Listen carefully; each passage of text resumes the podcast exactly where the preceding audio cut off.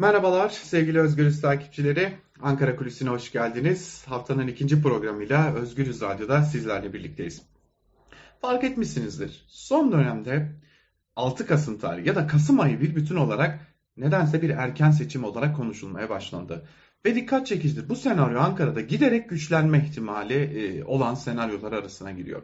Özellikle iktidarın bir erken seçim hazırlığı içerisinde olduğu, iktidarın bu yönlü çalışmalar yürüttüğü, ekonomide bu yönlü çalışmaları, ekonomiye dair de bu yönlü çalışmalara giriştiğine dair bazı iddialar var.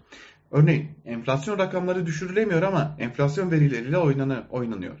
Örneğin ciddi bir şekilde e, para basma ve parasal genişleme yoluna doğru gidiliyor. E, özellikle Kurban Bayramı'nın Kurban Bayramı'nda ve Kurban Bayramı'nın ardından ciddi bir para basım sürecinin başlayacağına dair de ciddi iddialar söz konusu.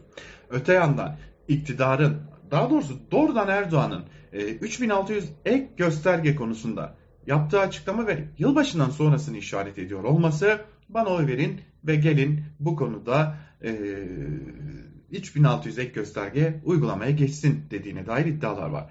Ama bazı iddialar var ki bu iddialar gerçekten büyük sorunlar yaratabilecek kafa karıştıran iddialar. Bu iddialardan biri de HDP'ye yönelik. Kapatma davası takvimi. Şimdi malum tüm yapılan anketlerde ortaya çıkan sonuçlarda çok dikkat çekici bir parti var. Halkların Demokratik Partisi ve yani HDP.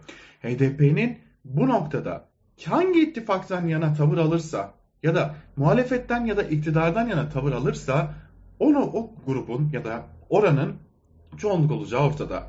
Malum HDP kendi savunmasını en azından yazılı savunmasını Anayasa Mahkemesi'ne verdi. Anayasa Mahkemesi de ek delilleri savcılığın yani Yargıtay Cumhuriyet Başsavcılığının gönderdiği ek delilleri dosyaya ekledi.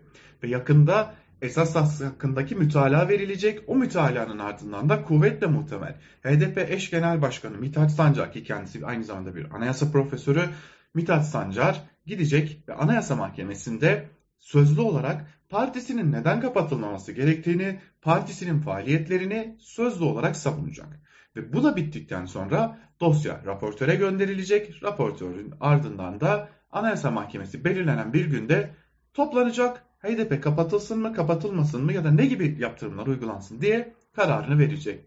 Ve ilginç olan şu ki bu uygulamaların tamamı yaklaşık Kasım, Ekim aylarına denk geliyor. Yani HDP'nin kapatılmasına ilişkin normal takvim sonbahara denk geliyor.